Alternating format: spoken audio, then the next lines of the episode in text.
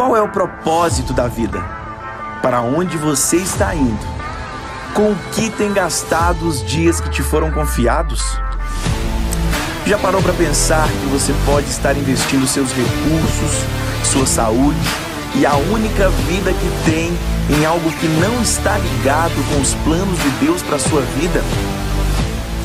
Abra o seu coração, respire fundo e a partir de agora descubra o seu propósito.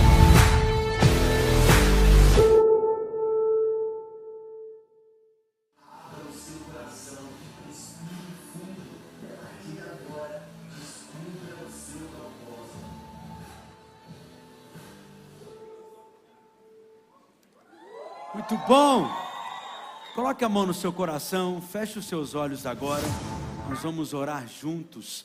Eu sei que o Espírito Santo ele vai falar ao seu coração de uma forma tão poderosa nessa noite.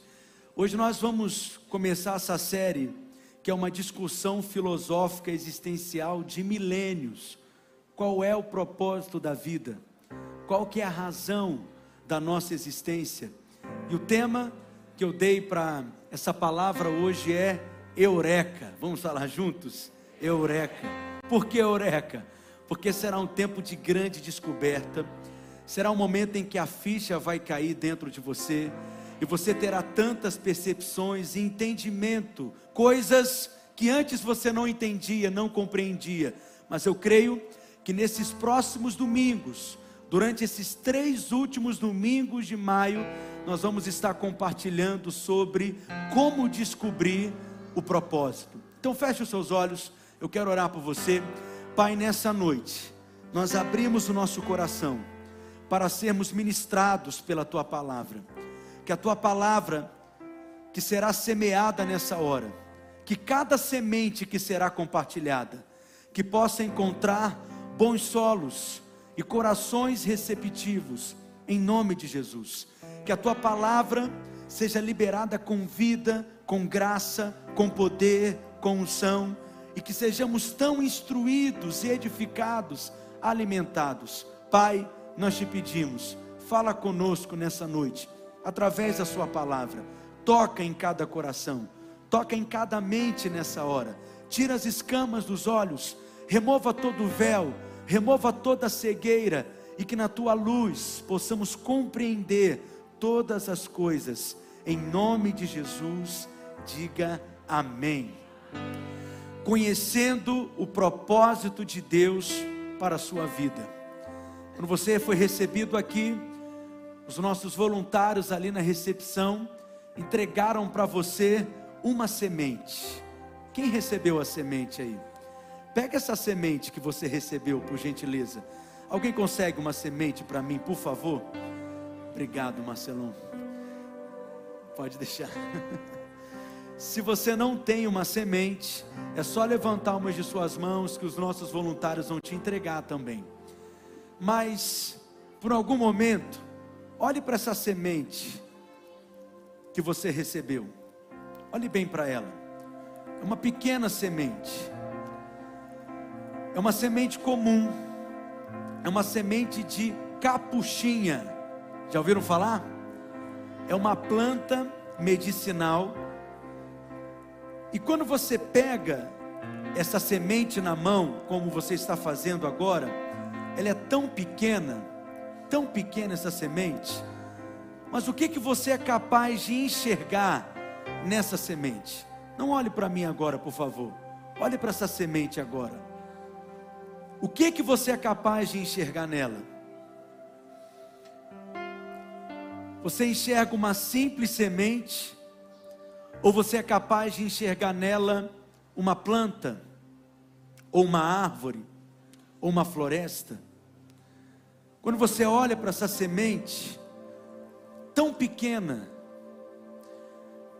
uma semente tão simples, que está aí nas suas mãos, mas dentro dela tem um potencial tão grande, tão poderoso para a partir dessa semente uma planta ser gerada, um ser vivo ser gerado. E essa semente ela é tão poderosa porque ela pode se multiplicar em outras sementes. Dentro dessa semente há um potencial para muitas outras plantas serem multiplicadas. Dentro dessa semente há um potencial para uma floresta. Dentro dessa semente há um potencial para uma árvore. Eu fico imaginando assim, quando eu estava pensando no que compartilhar com vocês hoje. Quando você olha assim para a história do Brasil e tantos presidentes que o Brasil já teve, mas eu vou falar de um deles, por exemplo, o presidente Fernando Henrique Cardoso, que o pessoal do Nexo nem deve saber direito quem é. Só o pessoal do grupo de risco aqui é que sabe. Será que a mãe do Fernando Henrique Cardoso, quando pegou ele nas mãos pela primeira vez e olhou para aquele bebê, enxergou naquele bebê um futuro presidente da República? Será que é quando a mãe do Fernando Henrique, quando pega ele nas mãos, no seu colo, nos seus braços, o que ela enxergava? O que, que ela era capaz de ver? Dificilmente ela via mais do que um bebê. Dificilmente ela enxergava algo além de uma criança, uma criança pequena, uma criança frágil, precisando de proteção, precisando de total cuidado, uma criança completamente desprotegida, uma criança completamente dependente. Será que ela foi capaz de enxergar naquela criança, naquele bebê, um líder que teria tanta influência sobre uma nação? Será, será que ela enxergaria nele um futuro sociólogo? Será que ela enxergaria nele o futuro presidente do seu próprio país? Por que, que eu estou falando de tudo isso? Porque na verdade eu estou falando de você. Você é essa semente. Olha bem para ela. Você é como uma semente como essa. Há um potencial plantado dentro de você. Há um potencial que foi colocado dentro de você. E dentro dessa semente há um propósito. E hoje nós vamos começar a cavar e não vamos esgotar todo esse assunto, porque ele é muito vasto, muito rico e tão poderoso mas nós vamos cavar um pouco mais fundo cada vez mais, para que você descubra qual é o seu projeto existencial, qual que é a sua identidade, qual que é o plano de Deus que requereu o seu nascimento, a sua existência, qual que é o seu propósito?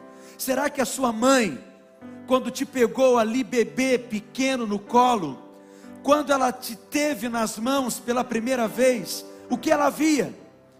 O que ela enxergava. Será que ela enxergava dentro de você o futuro potencial, os desdobramentos, tantas possibilidades, tantos talentos que você possui, tantos dons que você tem, tantas habilidades que foram colocadas em você, mas será que ela enxergava tudo o que você se tornaria, tudo o que você seria, tudo o que você viveria, tudo o que você realizaria, conquistaria? Quando nós estamos falando em propósito, nós estamos falando de algo que traz para nós satisfação existencial, vontade de viver, vontade de acordar sentido para levantar toda segunda-feira. Eu já contei isso para vocês, eu vou repetir. Às vezes eu pergunto assim para algumas pessoas no aconselhamento pastoral: olha, por que que você trabalha? E a pessoa geralmente responde assim: ah, eu trabalho porque eu preciso ter dinheiro. Mas por que que você quer ter dinheiro? Ah, eu preciso ter dinheiro porque eu tenho que comer, me alimentar, sobreviver. Mas por que que você quer comer? Para ter saúde. Mas ter saúde para quê? Para trabalhar. Mas trabalhar para quê? Para ter dinheiro. Mas ter dinheiro para quê? Para comer. Mas por que que você quer comer? Para ter saúde. Mas ter saúde para quê? Para trabalhar. E você já entendeu onde eu quero chegar? Porque quem vive assim apenas existe, não vive a vida porque não está cumprindo o seu propósito. Diga comigo, propósito. Será que alguém consegue uma caneta para mim, por gentileza? Uma caneta Bic de preferência. Alguém tem? Obrigado, Weber. Muito obrigado. Olha essa caneta aqui, gente. Caneta Bic. Todo mundo já viu uma caneta Bic. Ela surgiu em 1945 em Paris. Logo quando essa caneta surgiu, ela foi um sucesso.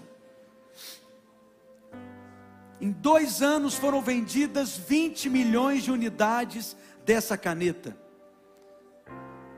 Todo mundo já pegou uma caneta dessa um dia. Ela foi pensada, ela foi projetada, ela foi planejada. Cada detalhe dela, inclusive esse furinho que ela tem aqui. Porque você sabe que nós temos mania de morder caneta. E crianças também têm um risco de pegar uma tampa de caneta e de repente engolir a tampa. E para que ela não fique sufocada, ela tem um furo para que o ar continue passando por ali, para que evite alguém de sufocar. Alguém pensou nessa caneta. Alguém planejou essa caneta. Alguém idealizou essa caneta. Uma caneta que se tornou extremamente popular. Mas veja bem, eu estou segurando aqui agora um smartphone que também foi pensado, também foi planejado. O primeiro smartphone que foi lançado em 1992 foi um fiasco. A bateria durava apenas uma hora. E você reclamando do seu iPhone, viciado na bateria. Era pesado. É claro, não tinha todos os recursos que um iPhone tem hoje. Foram vendidos apenas 50 mil unidades no lançamento do primeiro smartphone, não iPhone. O primeiro iPhone surgiu em 2007. 6 milhões de iPhones foram vendidos no seu lançamento. Te fala assim: Uau! O que, que você faz com o iPhone?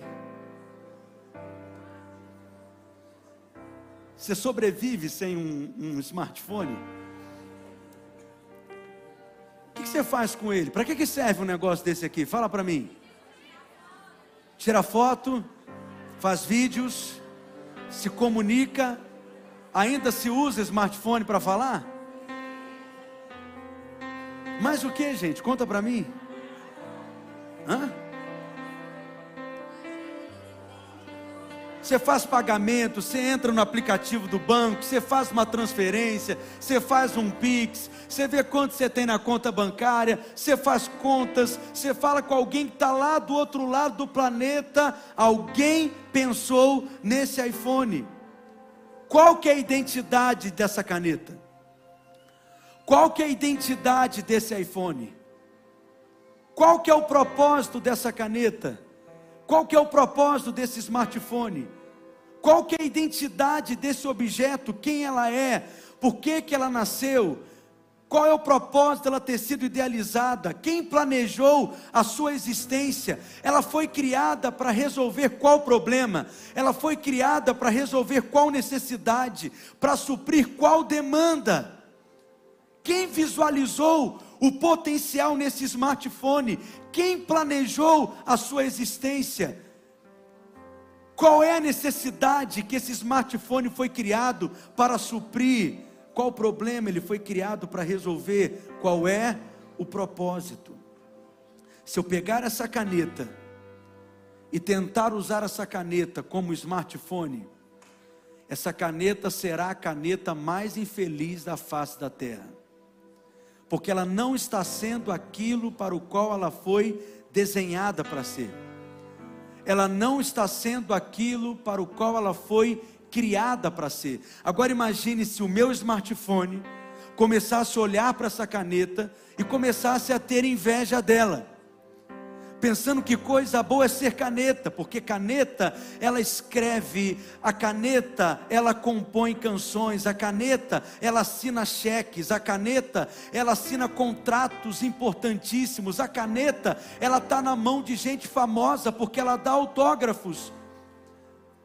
Então, na realidade, toda frustração é resultado quando nós não compreendemos qual é o nosso propósito.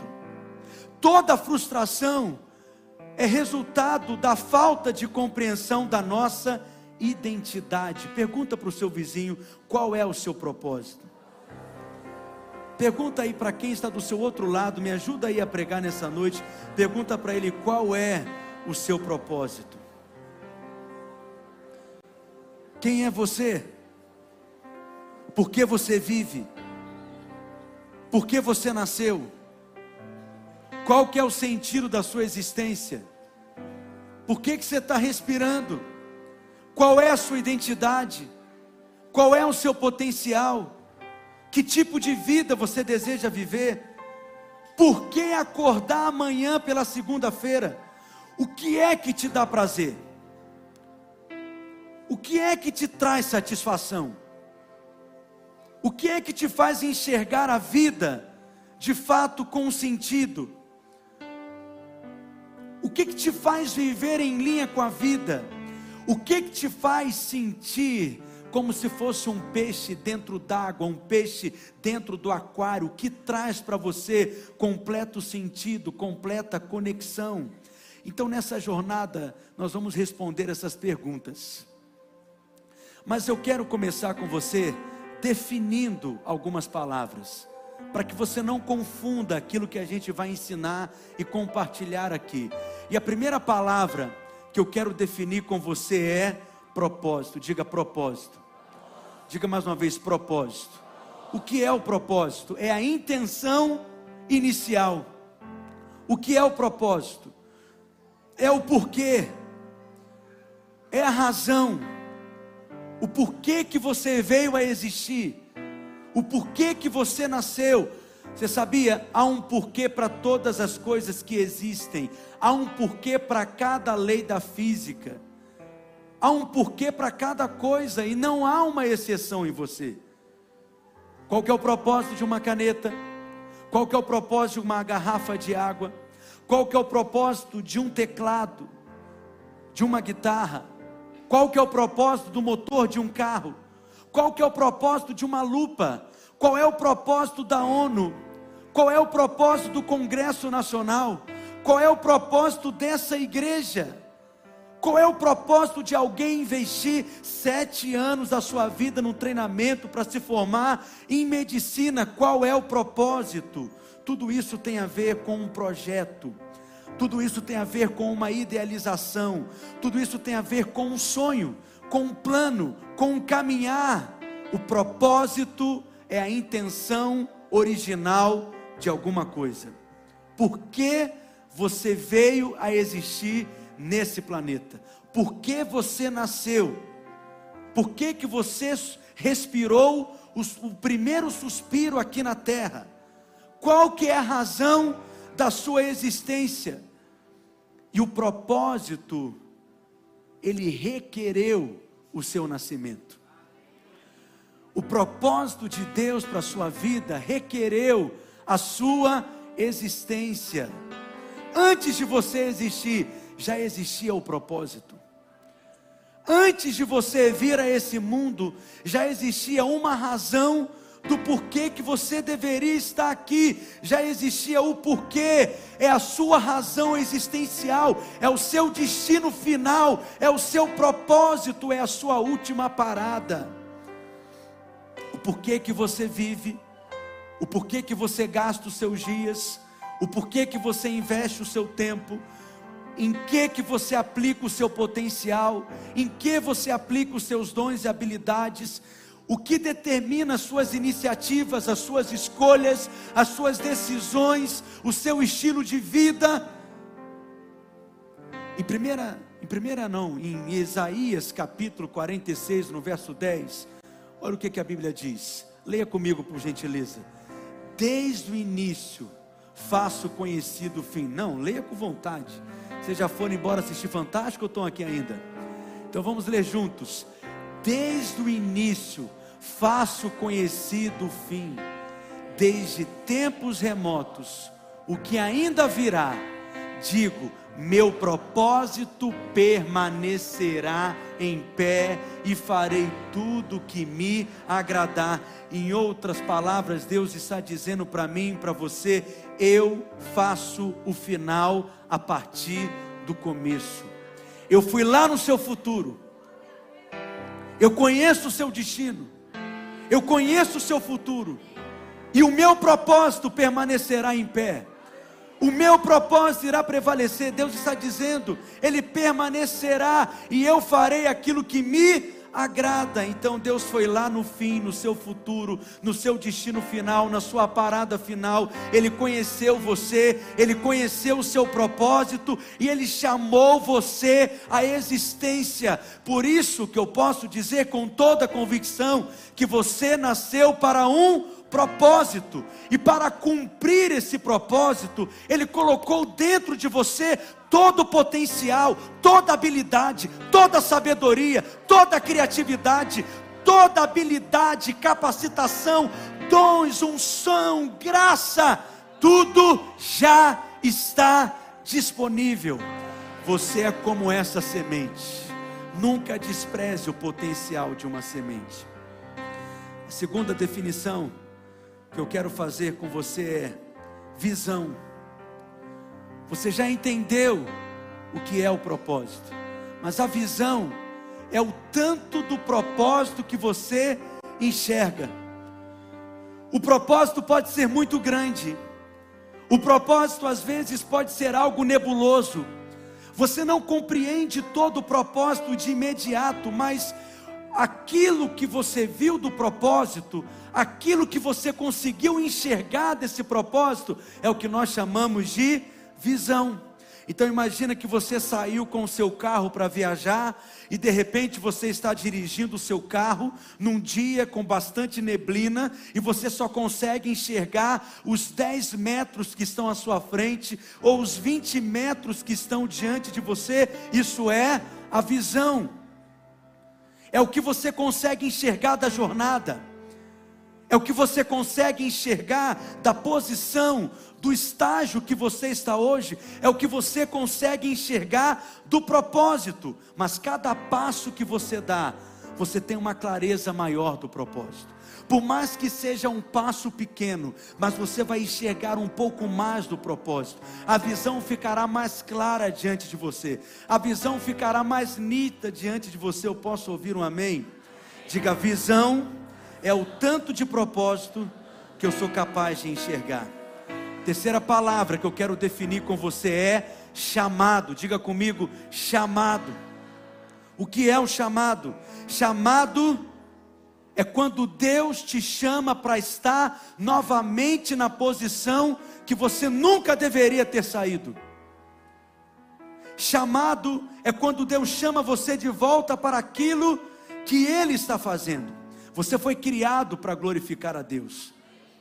Você foi criado para produzir algo com Deus na terra, para empreender algo com Deus na terra mas você sabe que nós nos encontramos com o pecado no meio do caminho que nos afastou do propósito. E quando Deus nos chama, Ele nos chama para o lugar do propósito. Você sabe qual foi a primeira pessoa que foi chamada por Deus na Bíblia? Adão.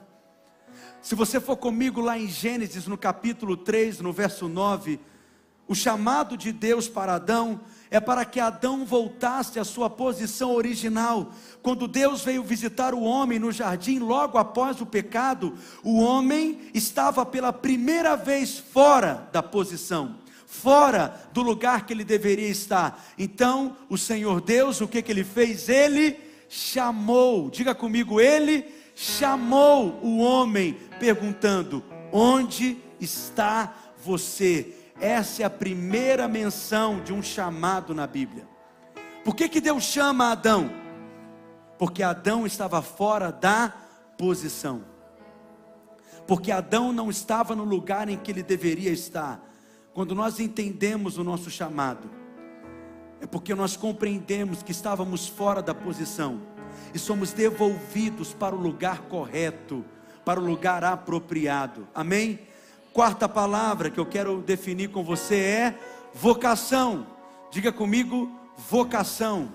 Projeta por gentileza. O que é vocação?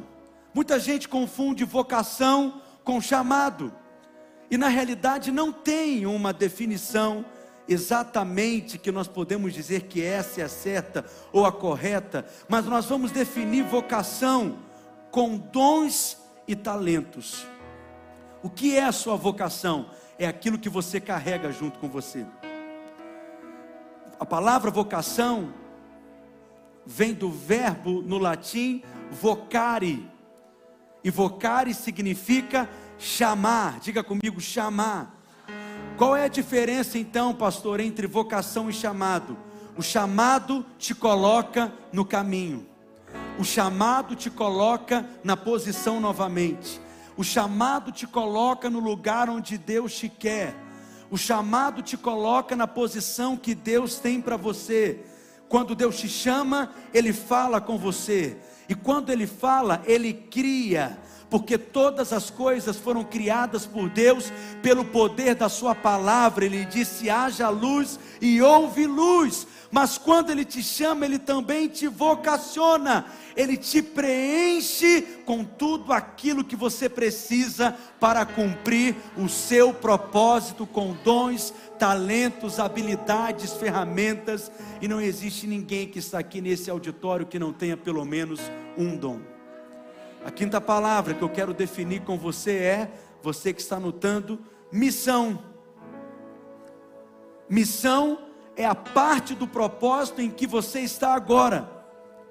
É aquilo que você conseguiu ver do seu propósito, e para isso você vai precisar de duas coisas. Quantas coisas? Duas coisas. Você precisa planejar e você precisa de recursos para conseguir chegar lá.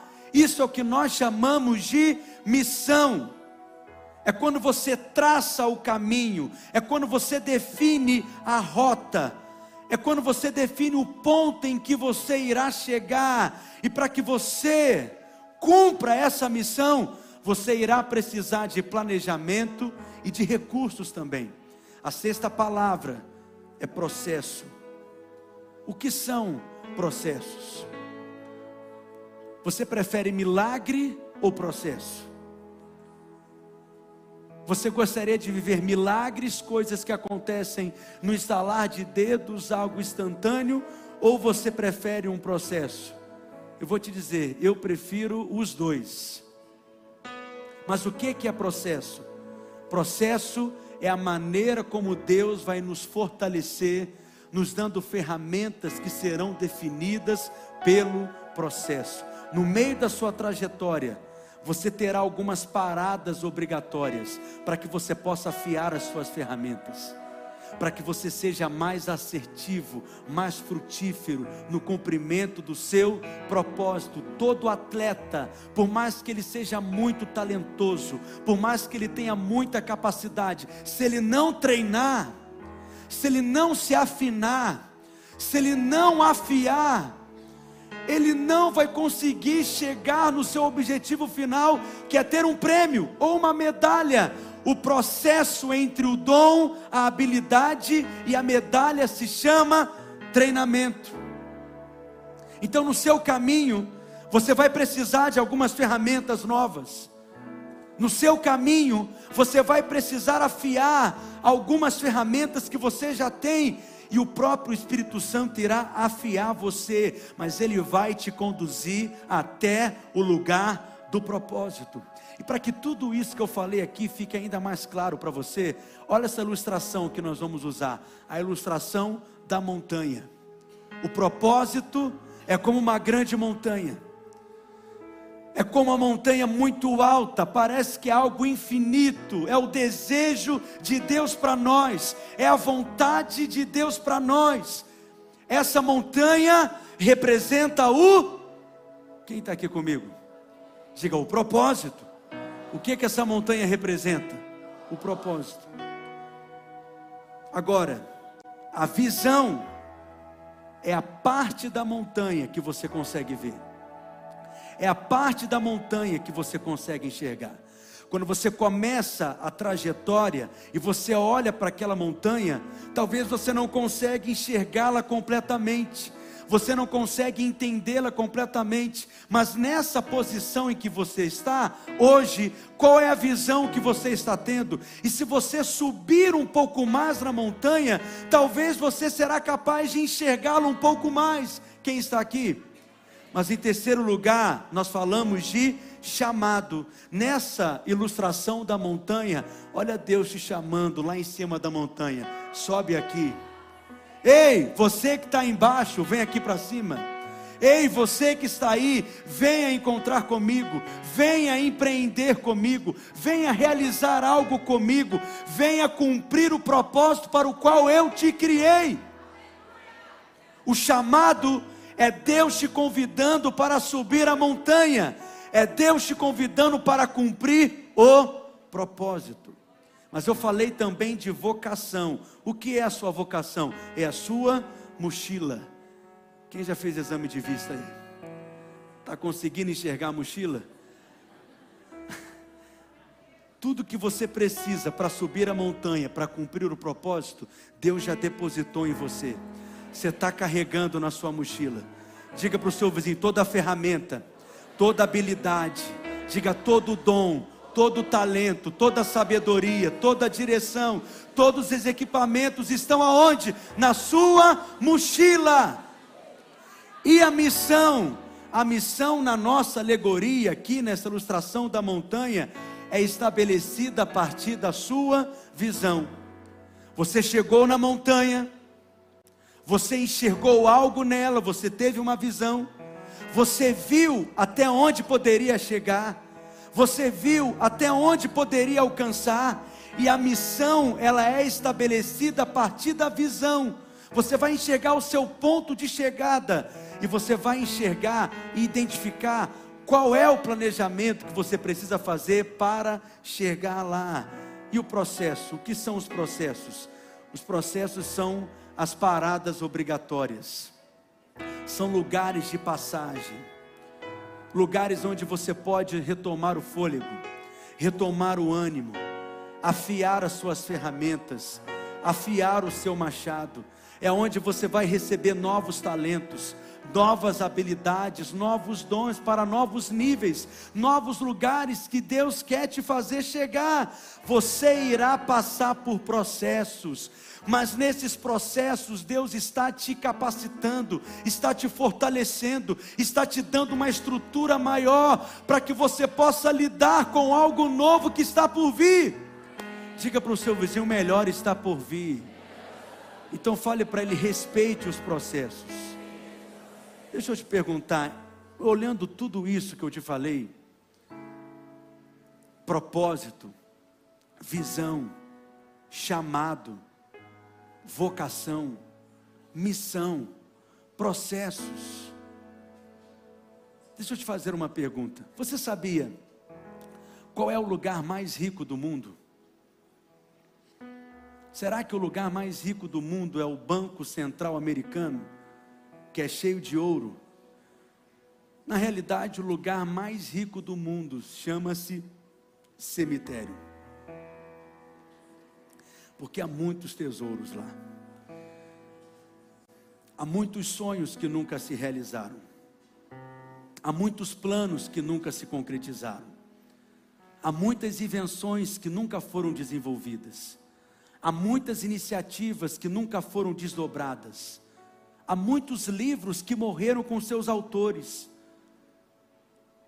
Há muitas poesias que nunca foram escritas, que morreram com aqueles poetas. Há muitas canções que nunca foram compostas, que morreram juntamente com aqueles compositores. Há muitas canções que nunca foram gravadas, tudo está morto, tudo está enterrado. Jamais nós conheceremos, jamais nós pegaremos, jamais nós desfrutaremos, por quê? Porque foram abortados, nunca vieram à existência e nunca virão. Por que não se manifestaram? Porque o propósito não se tornou destino. Diga para o seu vizinho: o propósito tem que ser vivido, o propósito tem que ser desenvolvido, o propósito tem que se manifestar, o propósito tem que se estabelecer para se tornar destino, e tudo isso que eu estou falando, na realidade, tem a ver com você, com as suas iniciativas, com as suas possibilidades, com as suas escolhas, com as suas decisões, com os riscos, com as portas que se abrirão dentro de você e você entrará por elas. Em você superar problemas, superar obstáculos, superar desafios, ter sabedoria para tomar decisões, tem a ver com você, tem a ver com o seu propósito, tem a ver com o seu destino. Amém, gente? E de repente, nessa jornada, onde você está buscando compreender o propósito, de repente a ficha cai e o Espírito Santo fala no seu espírito e eureka, descobri, eu nasci para isso, eu nasci para investir em pessoas, eu nasci para treinar pessoas, eu nasci para abrir caminho para pessoas, eu nasci para dar oportunidades, eu nasci para alinhar condições, eu nasci para fazer conexões, eu nasci para enxergar potencial em gente que ninguém nunca enxerga, eu nasci para acreditar, para investir. Chegando aqui, uma mãe me procurou ali na porta e disse: Pastor, muito obrigado por investir nos meus filhos, muito obrigado por abrir caminho para os meus filhos. Você sabe, o mais difícil de se encontrar é gente disposta a investir em gente. Sem querer um lucro por detrás.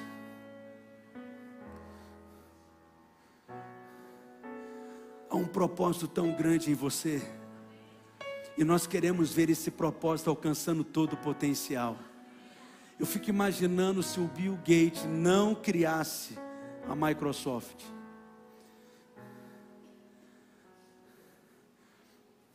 Você consegue imaginar se o Zuckerberg não criasse o Facebook? E se o Silvio Santos não criasse o SBT? O que, que a gente faz domingo à noite quando termina o culto? Vai assistir Silvio Santos, fala a verdade? Certamente o mundo não seria o que é hoje. Mas deixa eu te perguntar: e a sua parte? E a sua contribuição? E os seus dons e talentos? Tem algo pior do que a morte: é uma vida sem propósito. Uma vida sem propósito é algo deprimente. Tem muita gente vivendo hoje uma experiência de depressão porque não tem propósito mais. Porque já enterrou os sonhos, já enterrou os projetos, já enterrou o potencial, já desistiu de viver, já pendurou a chuteira. Então deixa eu te perguntar, é o seu caso? O Espírito Santo quer soprar uma nova esperança em você nessa noite. E se tem talentos e sonhos que um dia você enterrou para sua vida, para sua casa, para sua família, nesse tempo, nesses domingos do mês de maio, irão nascer novamente, irão florescer novamente dentro de você. Mas nessa jornada Deus vai te alargar, Deus vai te esticar, Deus vai te amadurecer, Deus vai te fortalecer. Eu posso ouvir um amém? Diga, mas diga para o seu vizinho, mas você descobrirá o seu propósito. Olha o texto de Jeremias, já estou encerrando. Jeremias, isso, essa é a hora que você faz. Capítulo 1, verso 5, vamos ler comigo? Antes de formá-lo no ventre. Pessoal do Next já está dormindo, gente? Me ajuda a ler então, por gentileza, vamos lá? Antes de formá-lo no ventre, eu escolhi. Antes de você nascer, eu separei e o designei profeta às nações. Eu acho esse texto fantástico. Antes de você nascer, Deus já te conhecia. Antes do seu tataravô namorar sua tataravó, Deus já sabia quem você era. Deus já tinha um sonho, um projeto, um plano, um propósito para você. É com você que eu estou falando, adolescente que está em cima. Deus tem um propósito na sua vida. E esse propósito requereu o seu nascimento. Ninguém aqui entrou de gaiato no navio. Todo mundo aqui tem um propósito. Amém? Quantos querem descobrir o propósito? Então, só para colocar um gostinho na sua boca, deixa eu te contar. Para você descobrir o seu propósito, você precisa conhecer a sua identidade. Não adianta falar do que você irá realizar se você não descobriu ainda quem você é. Pergunta aí para o seu vizinho: quem você é? Tem muita gente que define de forma errada a sua identidade. Espera aí, olha para mim. Quem você é não é o que você faz. Você pergunta para algumas pessoas assim: quem é você? Ele responde: eu sou o pastor Fulano de Tal. Não, isso é o que você faz. Eu quero saber quem você é. Quem você é não é o que você constrói, essa é a sua profissão. Você não é um jogador, você não é um empresário, você não é um professor, você não é um pastor, a sua identidade não é definida por aquilo que você faz. Isso é muito comum entre os pais. Os pais se comunicam com os filhos assim, de que maneira? Geralmente o pai, o pai fala para o filho: Olha, você precisa fazer uma faculdade. Por que, pai, eu tenho que fazer uma faculdade? Para que você seja alguém. Ele está dizendo que o diploma determina a identidade de uma pessoa. Isso não é verdade. Quem você é também não é determinado por aquilo que você tem. Essa é uma outra distorção muito comum da identidade. Eu sou, se eu sou, eu tenho. Eu sou a minha conta bancária. Então, pessoas que perdem dinheiro chegam ao ponto de pensarem em suicídio, porque eu sou o que eu tenho já que eu não tenho mais nada, eu não sou nada. E se eu não sou nada, eu não tenho valor. Você está colocando a sua identidade nisso. Uma outra distorção comum é que você é o seu desempenho.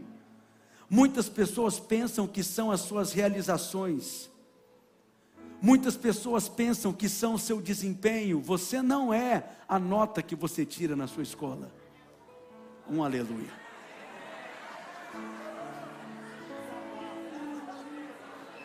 A pessoa acha, ficou em paz, né, minha filha? Que ela é o desempenho dela e por isso ela busca o tempo inteiro a perfeição. E às vezes ela distrata pessoas que não têm um bom desempenho, porque ela considera os outros por aquilo que as pessoas fazem, porque é assim que ela se vê também. Tudo isso são distorções da identidade. Deixa eu te dar um outro exemplo para você. Você não é o seu sobrenome. Não é o seu sobrenome que define a sua identidade. Não é a sua tradição familiar. Você pode ser Silva, Souza, Santos. Se eu falar quem é Santos aqui, todo mundo levanta a mão. Aí tem gente que pergunta se você conhece a minha família. Você sabe o que, o que o meu avô fez para essa cidade? Deixa eu te falar, a sua identidade não é definida pelo seu sobrenome. Sua identidade não é definida pelas suas experiências. Você não é as suas experiências. Você não é o que aconteceu com você. Eu fracassei, então eu sou um fracassado. Eu sofri um abuso, então eu sou uma vítima de abuso. Esse não é o seu rótulo. Tire os rótulos. Essa não é a sua identidade. Não é isso que você é. Diga amém, meu Deus do céu ah, eu sou filho de pais divorciados, ah, eu sou um órfão. A sua identidade não é definida pelas suas experiências. Isso tudo são distorções de identidade. É muito comum as pessoas pegarem as suas experiências de vida, coisas que aconteceram com elas em algum momento da sua vida, e chamar essa experiência de pai é essa experiência que vai trazer a identidade para a sua vida. Isso é mentira. São distorções da identidade. Então deixa eu te perguntar: quem você é, qual é a sua identidade. A palavra identidade já nos dá uma dica. A palavra identidade já nos dá um sinal. Pensa comigo, identidade. Fala comigo. Idem. Idem é igual. Igual a quem você é. Identidade é igual a quem você é. Ou seja, identidade é sempre algo ou alguém que nos dá identidade. Eu sou igual ao meu pai. No mundo oriental isso é muito claro. A cultura familiar é tão forte no mundo oriental que o filho ele se torna igual ao pai. Quando Davi foi matar o gigante Golias, depois de ter derrotado o gigante, o rei Saul, que era o rei da época, qual foi a pergunta que Saul fez? A pergunta não foi quem é esse moço, a pergunta foi quem é o pai desse moço. Por quê? Porque eu sei quem é uma pessoa, perguntando quem é o pai dessa pessoa porque a identidade dela é igual ao pai dela, é idem, é igual. Só que aqui nós temos um grande problema. Por quê? Porque se eu acho que o meu pai é o Marcelo, eu sou igual ao Marcelo. Se você acha que o seu pai é o seu pai natural, é o pai que te criou, é o pai que esteve na sua vida, ou é aquele que não esteve na sua vida, você é igual a isso. Mas deixa eu colocar um fundamento na sua vida nessa noite. Mateus capítulo 3, verso 16 e 17.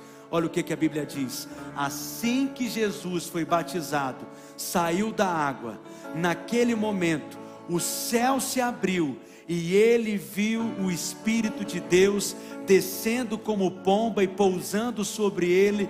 Leia agora com a boca boa o verso seguinte que diz assim: Então uma voz dos céus disse: Este é o meu filho amado, de quem eu me agrado. Vamos ler mais uma vez? Este é o meu filho amado em quem eu me agrado. Se você nasceu de novo, se você está em Cristo, você é filho de Deus. Pastor, qual que é minha identidade? Quem eu sou? Você não é o que faz, você não é o que tem, você não é o que fizeram com você, você não é o que possui, você não é a sua experiência, você não é o seu desempenho, você não é o seu sobrenome, você é filho de Deus. Essa é a sua identidade. Diga: Eu sou filho de Deus. Você pode levantar as suas mãos aos céus nessa noite e dizer: É isso que eu sou. Diga: Essa é a minha identidade.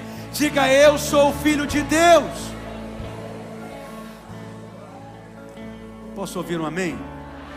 E tem uma coisa: essa identidade não pode ser alterada. Dá para alguém perder o CRM e deixar de ser médico? Sim ou não? Sim, ele pode perder. Então você não é médico, você está médico. Um dia você vai até se aposentar.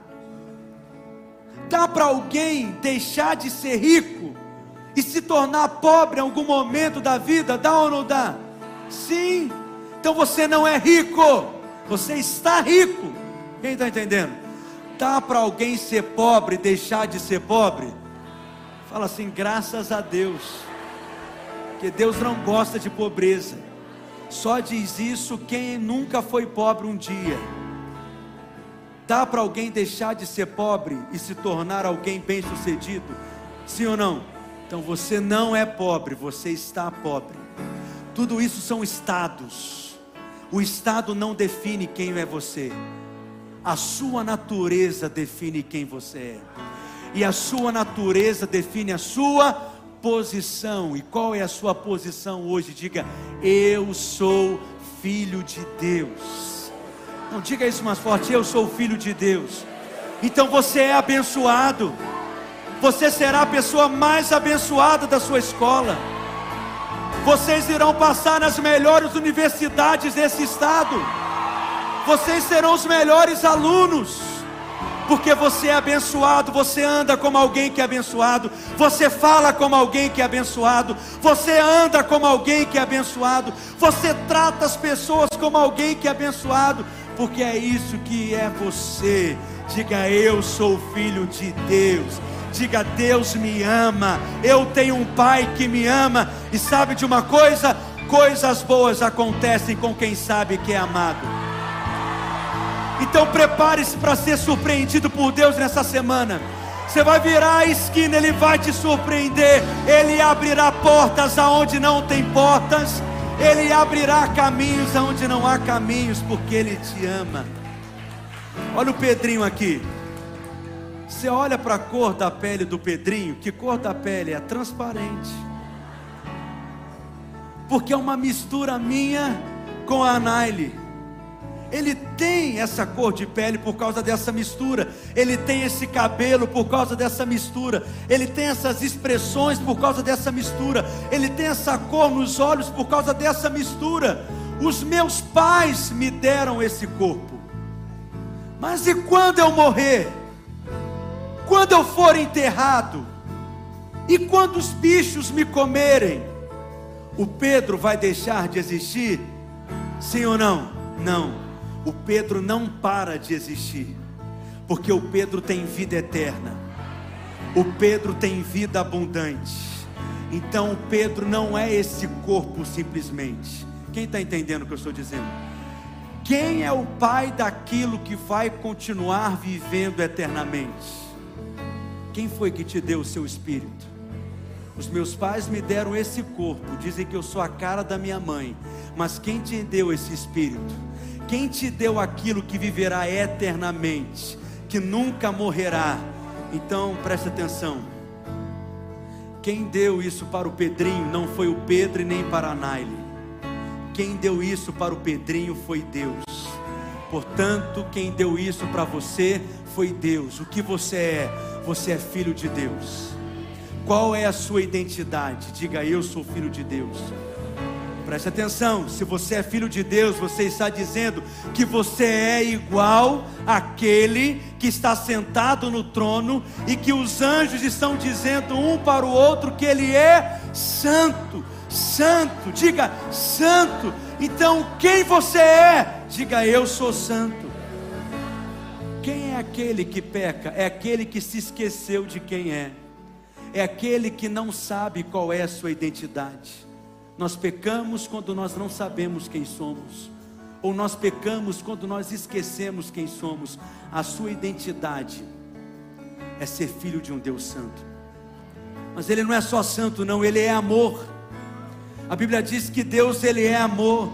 A identidade dele é essa, ele é amor. O que você é? Você é filho de Deus. Se Deus é amor, o que você é? Amorzinho. Diga, eu sou filho de Deus. Diga: essa é a minha identidade, porque você é igual ao seu pai, e o seu pai te deu uma identidade. Esqueça o que aconteceu com você. O seu passado não determina o seu futuro. Deus tem um caminho novo para você. Tem gente que nos critica dizendo essa igreja é igual seita. Nós somos seita mesmo, porque nós aceitamos todo mundo aqui. Pode vir quem quiser. As portas estão abertas mas ao chegar aqui, não vai permanecer da mesma maneira, porque você vai descobrir que você tem um Pai que te ama e Ele te dá uma nova identidade. Esqueça o seu passado, esqueça o que ficou para trás, esqueça aquilo que fizeram com você. A sua identidade é essa. Diga: Eu sou filho de Deus. Fique de pé no seu lugar. Diga isso para o seu vizinho: É isso que você é. Diga, você é filho de Deus. Cutuca ele, diga, você é filha de Deus. Diga, essa é a sua identidade. Tem filho de Deus aqui nessa noite. Então coloque a mão no seu coração e nós vamos cantar. No mundo busquei, mas nada preencheu-me. Canções tão vazias tesouros que um dia se consumarão. Então você veio trouxe pra perto. Agora todo desejo é satisfeito em seu amor. Não há nada melhor que Jesus,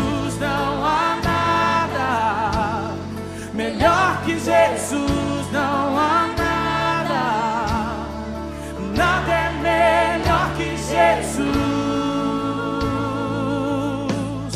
Eu não tenho medo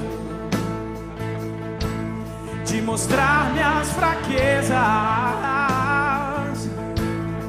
defeitos e falhas, não esconderei, pois um amigo encontrei.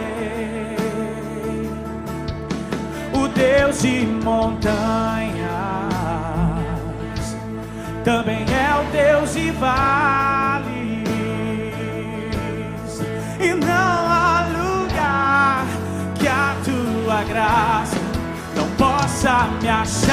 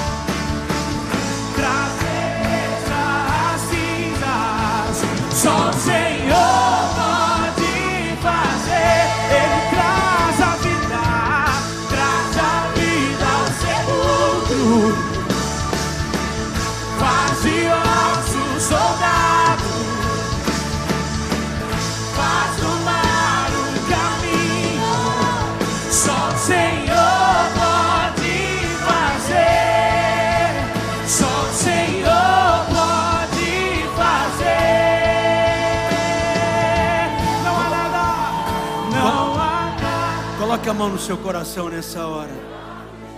Feche os seus olhos. Continue cantando esse refrão.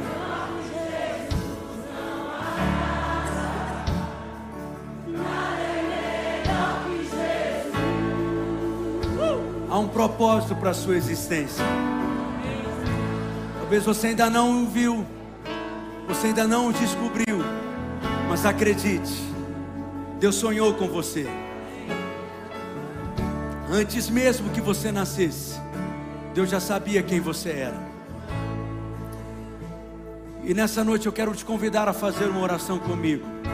Feche os seus olhos, coloque a mão no seu coração e com todo o seu coração.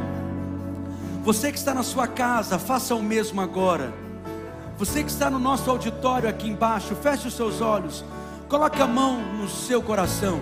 Você que está aí na sua casa, nesse quarto, coloque a mão no seu coração agora e ore comigo. E todos, se identificando com essa oração, diga: Senhor Jesus, nessa noite, eu reconheço que sou pecador e que eu necessito da Sua graça. Diga, Jesus, nessa noite, com meu coração eu creio, e com a minha boca eu confesso que Jesus Cristo é o meu Senhor e o meu Salvador. Diga, Jesus, eu sei que há um propósito tão grande para minha vida que o Senhor me fará conhecer. Por isso, nessa noite, eu oro. Diga, Jesus, entra na minha vida. Diga, Jesus, entra na minha vida. Diga, Jesus, eu creio que o meu nome está escrito no livro da vida. Diga, eu, Jesus, que um dia caminhei contigo, mas me afastei. Por alguma razão, eu me esfriei. Por alguma razão, eu me distanciei, mas eu quero, Senhor. Eu quero servir ao Senhor. Por isso, nessa noite, eu renovo a minha aliança contigo, porque eu sei que os teus braços estão abertos para me amar, para me perdoar, para me receber e para me dar um novo começo. Diga amém. Diga amém mais forte. Você que fez, pela primeira vez você orou dizendo: Jesus entra na minha vida.